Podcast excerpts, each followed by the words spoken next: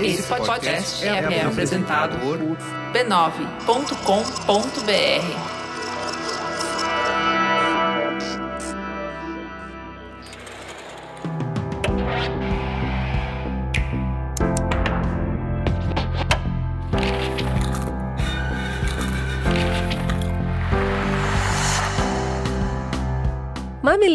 mamiletes, está começando agora o nosso espaço de reflexão a partir de produções culturais.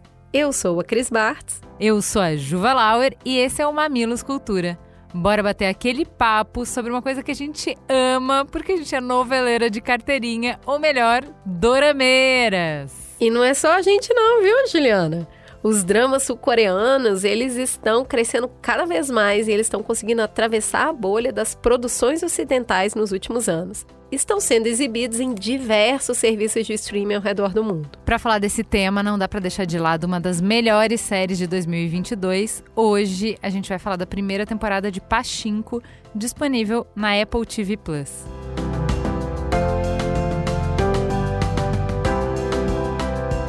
Vamos de sinopse, Cris. A série é baseada num best-seller que recebeu muitos elogios da crítica especializada. Até aquele nosso amigo Barack Obama recomendou o livro. Ele falou: Min Jun Lee atrai você na primeira linha. A história falhou, mas não importa. É uma história poderosa sobre resiliência e compaixão. Na TV, Patinco é contada em oito episódios e em várias linhas temporais, pulando no tempo e assim deixando clara as diferenças geracionais. Um Amor Proibido é o ponto de partida da saga que viaja pela Coreia, Japão e Estados Unidos para contar uma história de guerra, paz, amor, perda, triunfo e acerto de contas. Isso tudo em três idiomas. O drama traz luz sobre as esperanças e sonhos de uma família de imigrantes coreanos ao longo de quatro gerações. Começam na Coreia do Sul, no início dos anos de 1900, e a história é contada pelos olhos de Sunja, muito jovem, ela sai com a família da sua pequena vila de pescadores na Coreia em busca de sobrevivência e prosperidade em Osaka, no Japão, no século XX. Mas para que ela conquiste os seus sonhos, ela vai ter que enfrentar um ambiente hostil à sua cultura, o racismo e a xenofobia. E é isso. E é lindo, tá? Vamos, vamos terminar essa sinopse falando assim? Plasticamente lindo, é, os atores lindo, um enquadramento de câmera e uma sutileza que se nem tivesse legenda, a gente ia conseguir curtir mesmo assim. E uma trilha legal também. Merigo tá ouvindo bastante as músicas do Pachinko. Sabe uma das coisas que eu mais gostei quando começa na Apple TV fala é, as legendas em coreano estão em azul, uhum. as em japonês estão em amarelo e as em inglês estão em branco. Eu achei um mega respeito isso, né, pra gente conseguir diferenciar e acompanhar, porque tem muito a ver com a história. É, porque tem esse negócio do imigrante é, fluir entre as línguas, né? Então ela tá falando em coreano e mistura japonês, tá uhum. falando em uhum. japonês e mistura coreano. O rapaz, então, numa mesma frase, ele solta é. uma palavra em cada língua. E elas Exato. aparecem de cores diferentes. Eu acho que isso melhora muito a experiência para quem não conhece as línguas, né? É, tem um ponto que eu não sei, quem entende coreano aí, por favor, me ajude. Mas eu tenho a sensação de assistir muita novela coreana que o sotaque deles tá carregado de japonês. Tem a ver com a entonação, assim. Eu lembro da minha professora de francês falar: La intonation, c'est très important. Que é, você fala diferente, línguas claro, diferentes, sabe? Claro. E eles estão falando, as palavras são coreanas, mas o jeito de falar é japonês. É, isso tá é interessante bem, demais. Tá bem diferente, assim. É, quem aí entende, me fala se isso tá rolando mesmo, mas me, me machucou o ouvido o jeito que eles falam coreano nessa série. Acho que tem uma coisa de, de resgate histórico. Já assisti vários dramas históricos e nunca tinha visto isso. E acho que tem esse cuidado, né? Esse drama ele tem uma pretensão muito mais artística. Nem pode é... falar que é novela, né, Juliana? Exato, não dá pra falar, é uma minissérie e tal. Uma mentira, todo... tá? Porque o primeiro ponto já é esse. A gente tem que falar desses K-dramas que tem evoluído e ganhado o mundo. Você assiste muito, eu assisto também. E não é só a gente. Em 2021, a Netflix investiu 500 milhões de dólares nesse tipo de produção. E ainda tem o Viki, que abriga várias telenovelas asiáticas e possui mais de 27 milhões de usuários. E o Brasil já está entre os cinco países que mais acessam essa plataforma. É uma plataforma de, de fã, tá? Então, é uma plataforma que os próprios fãs fazem as legendas e tal. É, isso é para dar só um tamanho de mercado, né? É, assim, assistir é, drama asiático no Viki é bem interessante, porque é, experiência de fã, né? Tem comentários em tempo real das pessoas. Ai, que maravilha! E aí é pessoas do mundo inteiro. Então resgata um pouco daquela coisa de assistir novela, que não é só assistir, mas é assistir acompanhado com os comentários das pessoas, o comentário venenoso, o comentário bobo. Não entendi, o que, que é essa pessoa? E então, como é uma plataforma de fã, você pode assistir assistir, se você quiser, com comentários de pessoas do mundo inteiro. Então, Muito árabe, bom. francês, inglês, é, gente latino comentando, uhul, adorando, comemorando e os sabe- casais quando beijam. Sabe o que, que eu acho engraçado? Que tem um monte de brasileiro que fala, ai, novela, gente, não suporto. ai, detesto novela, mas não perde um K-drama que tá disponível em plataforma. É uma revisão, né, do que tá, do que a gente já conhece, mas você que é escolada sabe que os K-dramas têm algumas é, coisas muito similares entre eles, né? Não, mas é tudo. Lembra que a gente já falou é, no Mamilos do Entre Costuras, que é espanhol, que é uma Uhum. delicinha, uma novela também? Então, assim, ah, o México exportou novela um tempão, o Brasil exportou novela um tempão. É, Bollywood eh, tem eh, esse arco narrativo dos romances e tal também. Nollywood também está fazendo. Então, assim, não é que eles estão inventando a roda, pelo contrário, eles estão entrando numa longa tradição. É, plateias do mundo inteiro adoram esse formato de drama, de novela. É, mas tem um tal. negócio no K-drama, assim como eu assisto muita coisa de Bollywood, que eu gosto bastante, que é muito distante culturalmente pra mim. Então trazem coisas novas, as roupas, as ruas, o transporte público, as escolas, o que eles comem, o que eles bebem. Eu adoro ter essa experiência de ver uma coisa que, que é tão longe pra mim, sabe? Acho bem rico. É, ao mesmo tempo eh, que é essa coisa cosmopolita, né? Porque é, é, tudo bem que eles ainda investem muito nas trilhas sonoras, as músicas são só de lá, igual Bollywood, mas eh, os dramas, o que a gente eh, entende de sofrimento, família, amor, trabalho, é muito similar e acho que é por isso que faz sucesso no mundo inteiro, assim. São os dramas universais da humanidade, né? Agora, tem essa história em específico, né, que o Patinco fala dessas sagas geracionais, que tem a ver também com imigração, que tem a ver com a história da humanidade, né? As grandes imigrações, o tentar a vida em outro lugar, tentar ter uma vida melhor, ser feliz e virar aquele negócio nem lá nem cá. Porque você tem saudade de casa, ama a casa, mas aquele lugar tá te oferecendo uma coisa melhor, mas você nunca vai ser efetivamente dali e enfrenta vários preconceitos. E se voltar para casa também você já volta modificada. A gente tem a nossa Carmen Miranda, que quando voltou fez uma música sobre isso, e me disseram que eu estou americanizada. A Chimamanda escreveu americanar É, por isso, e a gente vê isso no Pachinko também, né? É, eu acho interessante que o Pachinko faz sucesso no mesmo ano que o Encanto, né? Que a anima- animação da Disney bateu vários recordes, porque são duas histórias sobre mulheres que sobreviveram a muitas perdas, a tragédias através da imigração, e que nessa jornada de imigrar, elas foram descobrindo, criando, formando ferramentas para manter vivas as- as famílias, né?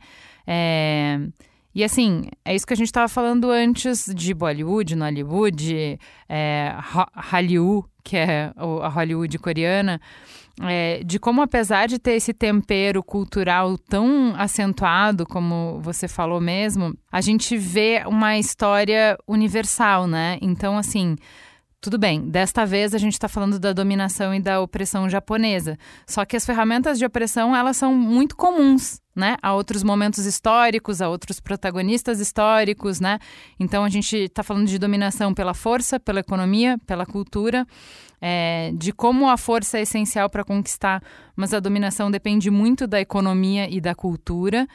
Sabe, é- é- são os detalhes do que, que acontece lá, de como os japoneses é, dominam, subjugam os coreanos, que parece ao mesmo tempo familiar, sabe? É particular, mas é familiar pra gente. A gente conhece essa história.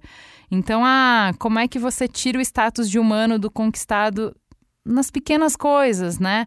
Então, ah, eles são sujos, são burros, são incompetentes, Verdade. são fedidos, são barulhentos, né? As comidas deles são nojentas, né? Eles são, afinal, animais. E perceba, o termo que eles usam, né, que na série mostra, né, os japoneses, os bairros onde os coreanos moravam, os japoneses chamam eles de baratas. É, muito hum, humilhante. É, e, e humilhante ao mesmo tempo a gente já viu essa história em outros lugares, né? Uhum. Com outros é... personagens, né? Qual que é, é, é Black Mirror, né? Que usa o mesmo termo que é isso, barata você mata, não é, não é uma pessoa, não é um problema. Exato, exato.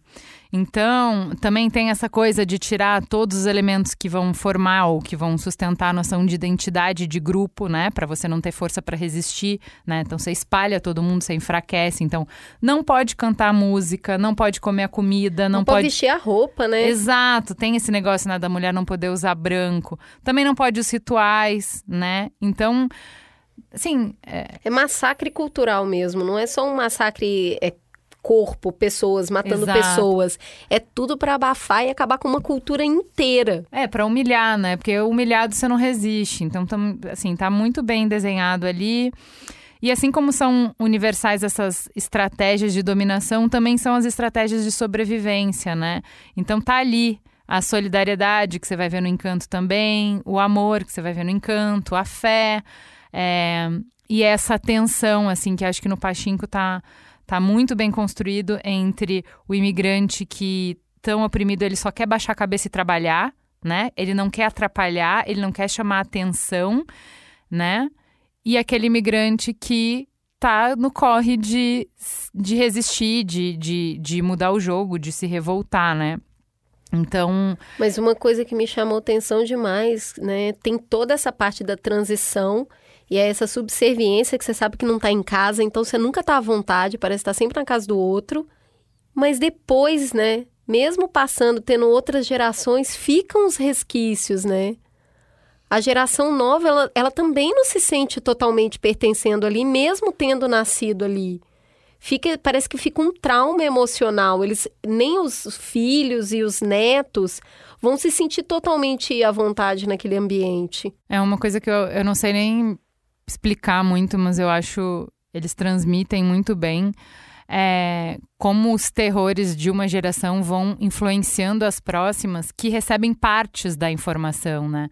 Então, assim, o medo de que você vai ser humilhado porque você não tem poder, então você tem que ir acumulando poder a cada geração, seja estudando mais, seja acumulando mais dinheiro, seja uh, disputando território, enfim.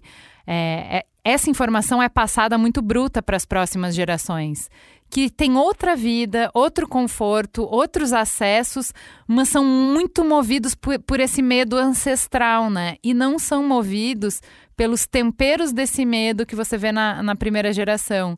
Então, assim, as cenas da avó ajudando o neto a negociar a venda da casa com aquela senhorinha cara, você percebe que o menino ele tá muito perdido no personagem. Uhum. Muito perdido no personagem. Ele não sabe quem ele é, o que, que ele tá fazendo ali. E ele é muito movido por esse drive de poder, de dinheiro, porque assim eu vou ser alguém que, como a história, muito inteligentemente na série, fica costurando tempos diferentes, você consegue fazer esse arco de ah, ele é assim por causa dessa decisão que a avó Exato. teve lá atrás, porque ela foi tratada desta forma e ela ficou tão vulnerável, ela passou isso adiante. Só que ela tempera esse desespero com valores, com outras coisas que ela viveu. Ele não viveu nada disso, então ele só tem essa coisa muito bruta, ele é muito cru, né? Ele nem sabe por que, que ele tá fazendo o que ele tá fazendo. É, tem uma cena que me chama muita atenção, porque o neto trabalha em negociações, né? E ele vai negociar com uma senhora coreana. E ele começa a contar a história da família dele, a história triste, né? E a mulher vira e fala: cansativo, né? História de todo velho é assim, não é? Aí ele vira e fala: Mas não é esse, mas não é esse o objetivo, passar o fardo adiante? Então, mas eu fiquei com a sensação, sabe quando a tradução é manca? Hum. Você não consegue passar o significado, você passou as palavras, mas não o significado. O que eu sinto é isso. O tempo inteiro ele é alienígena dessa história, entendeu? A avó passou palavras, mas ele não consegue compreender do que ela tá falando. tem a né? vivência, Não né? tem. Então, assim, é, é muito delicado o jeito de mostrar isso. Ela, ela voltando pra Coreia depois de, sei lá, 50 anos. é, são cenas bem emocionantes, assim.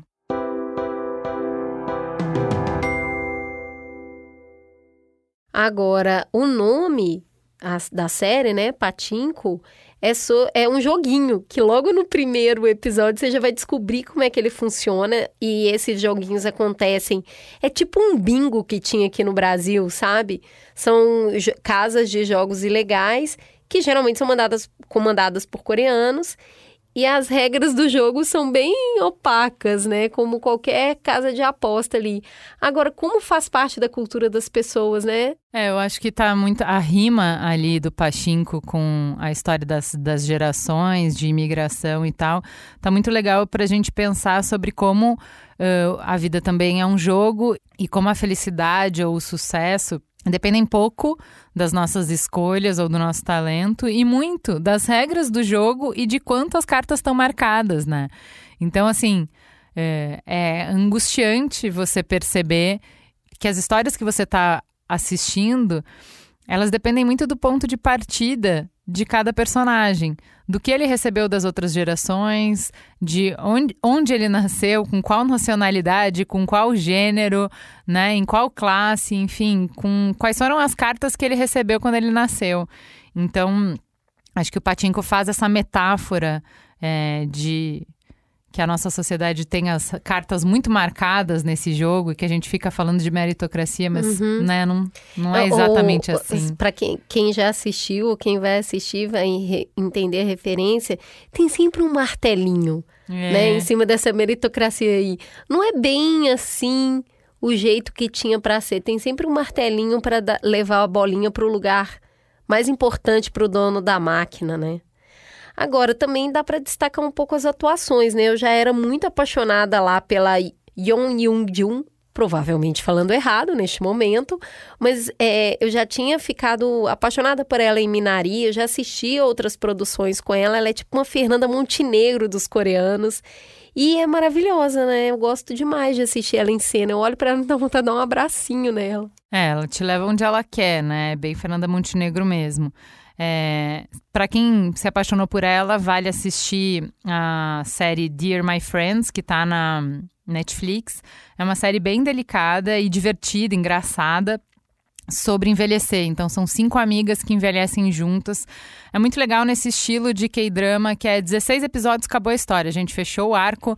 Patinco tá fora disso, né? Que É, ele vai Juliana- fazer Juliana uma tá um nova pouquinho temporada. Chateada com isso, tá? Achou que o negócio ia ser resolvido ali. É Pela primeira vez ela é pega de surpresa que não vão ter 37 capítulos e acabou. Mas assim, a via de regra são 16 capítulos, né?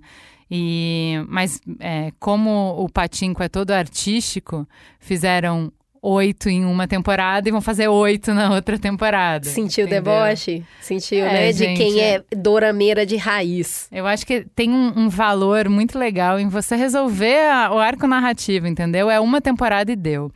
É, acho que vale também falar da Kim Mina, que é a Sanja jovem, que é o oposto, né?